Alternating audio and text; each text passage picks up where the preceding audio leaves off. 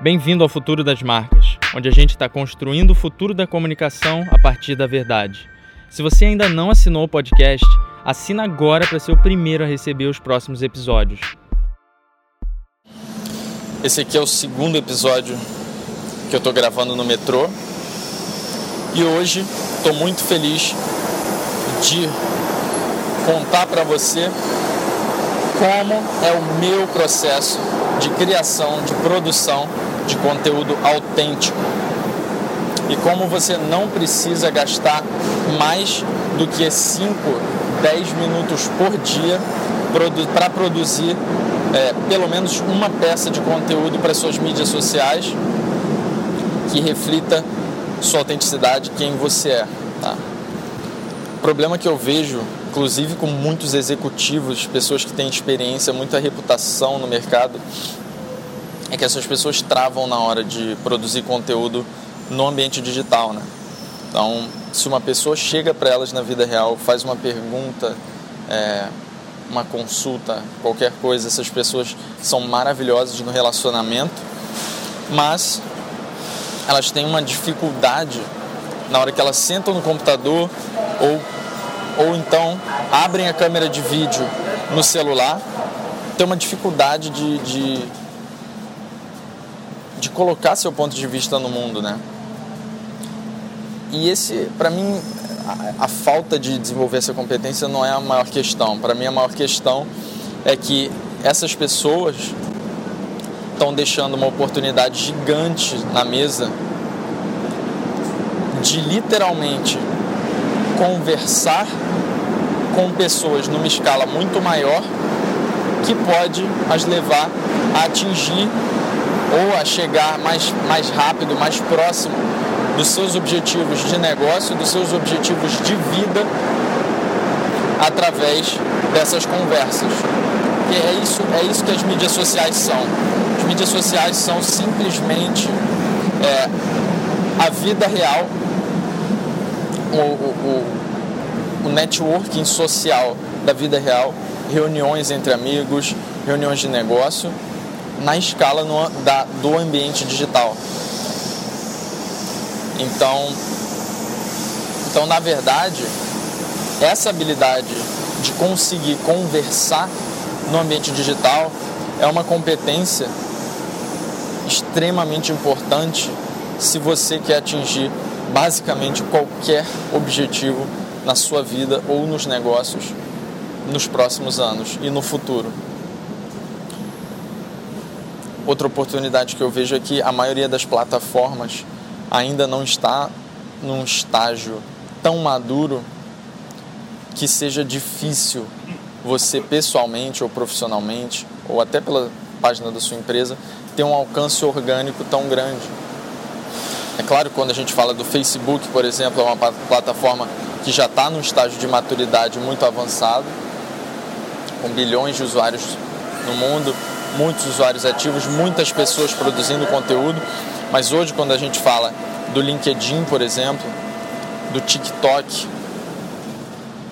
e até mesmo do Instagram, são plataformas que ainda não atingiram o seu pico de maturidade e representam uma oportunidade muito grande para qualquer pessoa que tem um objetivo se posicionar, conversar com pessoas e atingir esses objetivos de forma mais rápida e mais sustentável, mais duradoura, construindo uma percepção de valor na mente das pessoas. Mas vamos lá. Hoje a minha pretensão aqui é te explicar em poucos minutos como funciona o meu processo de criação e produção de conteúdo autêntico no dia a dia. E óbvio, as pessoas olham para mim, olham para o volume de conteúdo que eu produzo nas mídias sociais. É, eu costumo produzir pelo menos duas peças de conteúdo por dia, mas geralmente produzo aí entre duas e sete, oito peças de conteúdo por dia. Sim, a escala, o volume é importante, eu vou falar para você sobre isso em um outro momento, tá? Mas para mim, o grande paradigma que você precisa quebrar na sua cabeça, e eu venho quebrando há muito tempo na minha, é o da criação do conteúdo versus a documentação do seu dia a dia. Então, quantas vezes você já não ouviu de uma pessoa, nossa, caramba, é, eu perdi uma oportunidade muito grande de ter tirado uma foto com esse com Max Geringer, que é um cara maravilhoso e eu fui numa palestra dele, ele falou coisas incríveis que eu queria compartilhar com outras pessoas, mas eu não tirei uma foto com ele. Ou então, é, caramba, aconteceu uma coisa no meu dia a dia que eu deveria ter tirado uma foto porque foi muito representativa e etc e tal. Ou então até uma mais simples ainda, nossa, eu acabei de atender um cliente que ficou muito feliz com o trabalho que a gente fez e eu simplesmente esqueci de pegar um depoimento desse cliente, é, esqueci de perguntar para ele, pedir um feedback para ele. Ao invés de você sentar a bunda na cadeira do computador, olhar para a tela em branco e achar que você vai criar em 5, 10 minutos o melhor post, o melhor artigo da sua vida, o que eu passei a fazer de alguns anos para cá é o seguinte: eu comecei a literalmente prestar mais atenção às coisas que acontecem à minha volta no meu dia a dia e a documentar essas coisas sob o meu ponto de vista, sob a minha perspectiva. Então, eu literalmente o que eu faço para criar conteúdo em muito pouco tempo é eu documento partes que eu considero importantes do meu dia a dia e a partir dessas fotos ou desses, dessas pequenas frases ou textos que eu crio, eu armazeno, eu arquivo essas fotos e textos e no momento que eu sei que grande parte da minha audiência vai estar online ou vai ser um bom momento durante o dia para eu compartilhar esse conteúdo, eu puxo o meu arquivo, vejo as fotos que eu tirei, vejo os textos, os pequenos textos que eu escrevi ali como pequenas pistas e eu começo, começo a desenvolver a minha perspectiva em cima daquilo, assim, como se eu estivesse voltando para aquele momento. Então, na prática, como é que isso funciona? Eu vou dar um exemplo bem simples. Eu estou no metrô agora e eu fico sempre observando os anúncios que eu vejo no metrô, né? Como é, é a plataforma de mídia out of home vertical no Rio de Janeiro representa sim uma tecnologia bastante avançada para os padrões de publicidade é, que a gente vem tendo nos últimos 10 anos, né, com, enfim, com, com o digital vivendo junto com o ambiente físico e essas plataformas de mídia representam muito bem isso, né? São aquelas plataformas verticais que trocam de anúncio de forma digital. Eu fico sempre prestando atenção para ver se eu encontro alguma coisa única, alguma coisa diferente, alguma coisa que me chama atenção ali. E quando eu encontro, eu simplesmente tiro uma foto daquilo. Eu sei o que, que eu estava pensando naquele momento, eu sei como construir uma narrativa em cima disso, e eu vou fazer isso no momento em que eu, por exemplo, chegar no trabalho às nove da manhã, às oito da manhã, às sete da manhã, que eu sei que a minha audiência é. Claro, eu estou sempre observando isso também, então eu sei que minha audiência entre 8 e 10 da manhã e entre as 4 e as 6 da tarde estão mais ativas. Então eu uso esses horários ao meu favor na hora de publicar, de fazer alguma publicação. E o que eu faço com essa foto que eu tirei é construir uma narrativa, tá? E eu vou te dar uma estrutura de narrativa bem simples para você usar sempre nas suas publicações, tá? É, então, poxa, Lucas, beleza, estou aqui no meu dia a dia, tirei várias fotos legais de coisas interessantes que eu percebi, mas mesmo assim eu estou tendo dificuldade na hora de escrever. Então, o que, que eu faço? Com essa munido dessas fotos, desse conteúdo que foi documentado do meu dia a dia, eu vou fazer upload dessa foto e vou construir o texto. Para construir o texto, eu literalmente volto para o momento que eu estava na hora que eu tirei essa foto. Como que eu me senti quando eu vi essa foto? Qual ângulo, qual perspectiva, qual lição, qual objetivo que eu tenho com essa publicação? É, e mais importante, qual é a tese que eu tenho para esse, esse conceito específico, tá? Que, que é uma tese? Basicamente é algo que eu acredito. Só que algo que eu acredito está na minha cabeça, não está na sua. Então eu preciso construir essa minha tese na sua cabeça, a partir do que eu sinto e do que possivelmente você também sente, se você se identifica com isso, ao enxergar esse objeto, essa perspectiva, esse anúncio no meu caso, né? Então, uma dica muito prática para você é começar todos os seus textos com trazendo um impacto emocional. Geralmente as duas primeiras linhas, quando a gente está falando de LinkedIn, quando a gente está falando de Instagram, uma linha, às vezes duas, são fundamentais para a sua audiência, para quem está assistindo aquele seu conteúdo, determinar se ela vai querer ler mais ou passar direto pelo seu conteúdo, tá? Isso, em termos do, do algoritmo dessas plataformas, significa se a pessoa clicou em ler mais, aquilo já sinaliza para a plataforma que aquele conteúdo tem um nível de relevância para aquela pessoa, tá? E ela, a plataforma já distribui esse conteúdo, já mostra esse conteúdo para mais pessoas. Então, começar as duas linhas com impacto emocional, basicamente contando como você se sente ao ver aquilo ali que está acontecendo, tá? Então, no meu exemplo, é, bom, eu acabei de ver um anúncio que me deixou de queixo caído. Primeira linha. Segunda linha, por exemplo, eu fico extremamente feliz em ver que as empresas estão enxergando isso. Você vê que eu deixo sempre a frase em aberto para a pessoa se interessar mais, para chamar a atenção da pessoa e ela querer ler mais sobre aquele assunto. As próximas linhas você vai é, construir a sua tese, tá? Então, geralmente, as próximas duas, três ou quatro linhas você vai dar mais contexto sobre a tese. Não é interessante você dar muito contexto antes disso, porque você precisa chamar a atenção das pessoas, você precisa trazer um impacto emocional, tá? Para que mais pessoas enxerguem esse conteúdo.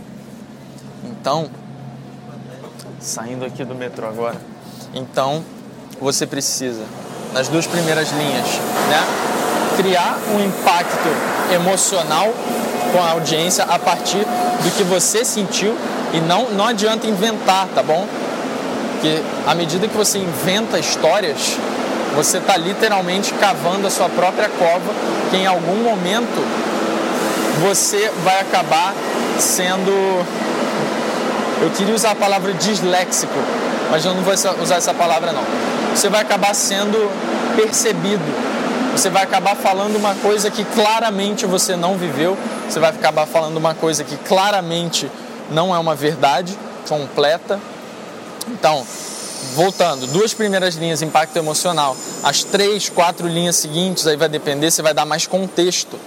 Então, no meu caso, por exemplo, eu vou falar um pouco sobre é, o estado atual da publicidade, por que, que não é comum ver esse tipo de anúncio no dia a dia e por que, que me impressionou dessa forma que eu comecei o texto contando. Logo depois de dar mais contexto, aí eu começo a entrar na minha tese. Por que, que mais empresas deveriam estar fazendo isso? Por que, que mais pessoas deveriam estar fazendo isso? Ou por que, como que isso impactou a minha vida. Então, por exemplo, entrando na tese, eu posso começar a falar sobre é, como eu via a publicidade quando era mais jovem. De repente, a peça é uma peça voltada para um público jovem. E aí, a partir da minha percepção, da minha, eu vou mostrando a minha transformação. Então, vou mostrando como, por exemplo, é, eu não era atingido por esse tipo de peça quando eu era mais jovem, mas agora, quando eu fiquei mais velho, isso, isso, isso aconteceu que fizeram com que essa, esse tipo de peça se tornasse muito relevante para mim. E aí, a partir de uma situação vivida por mim, por exemplo, ou por alguém, eu já começo a vir para a tese em si, que é o que? A tese é basicamente uma explicação né, uma, uma visão minha sobre um assunto. Então, eu vou para. É, bom, você precisa fazer isso para atingir esse resultado. O que era feito antes já não faz sentido, E aí a grande questão é que você já construiu a narrativa toda antes. Por isso, se a, se a pessoa que está lendo acredita no que você acredita também, tem valores parecidos, etc e tal, a construção da tese na mente dela vai ficar muito. vai ser muito simples. Porque ela tem o contexto, ela entende como você chegou até aquela resposta. Faz sentido na cabeça dela, mesmo que ela não concorde, mesmo que ela não acredite. Mas você trouxe o porquê que aquilo te impactou emocionalmente, você trouxe o contexto por trás é, daquele assunto, daquela, daquela tese que você vai chegar, você construiu a tese baseado é, no que você sentiu, no que você enxergou, no que você viu e na forma com que você viu, e aí você geralmente termina o texto ou com o que a gente chama de call to action, uma chamada para ação, ou com uma frase impactante, por exemplo, que represente essa tese daqui para o futuro. Então, como seria para terminar com uma call to action? Uma call to action é uma chamada à ação. A chamada à ação ela vai depender de acordo com o seu objetivo com cada publicação. Às vezes o seu objetivo é simplesmente alcançar mais pessoas, às vezes o seu objetivo é simplesmente converter ou fazer com que as pessoas tomem uma ação de apertar num botão ou é, clicarem num link ou irem para uma próxima fase na jornada é, desse usuário, na jornada que você quer que ele tome para que você atinja algum objetivo específico de negócio. Mas se você simplesmente estiver querendo que alcançar mais pessoas, que mais pessoas conheçam esse conceito, você pode é, promover uma discussão dentro da sua publicação. Então, você pode fazer uma call to action para engajamento, por exemplo que, como você já sabe, quanto mais uma pessoa que curta ou comente uma publicação sua está mostrando essa publicação para a rede dela por conta do algoritmo de relevância das mídias sociais. Então, você pode fazer uma call to action dizendo, por exemplo, na última frase, o que, que você achou desse conteúdo ou, por exemplo, o ideal é você personalizar isso, né, para sua personalidade. Então, por exemplo, é, qual é a sua opinião sobre isso? É, bom, você acredita que isso vai continuar sendo assim no futuro? É, ou alguma coisa nesse sentido. Compartilhe sua visão. Com isso você está convidando as pessoas a comentarem, enfim, comentarem na sua publicação. Bom, essa foi a dica de hoje. Eu ensinei você basicamente alguns passos que eu levo para criar conteúdo em 5, 10 minutos no meu dia a dia, a partir da documentação do meu dia a dia. Então, fundamental aqui é você entender que você tem uma perspectiva única sobre tudo que acontece.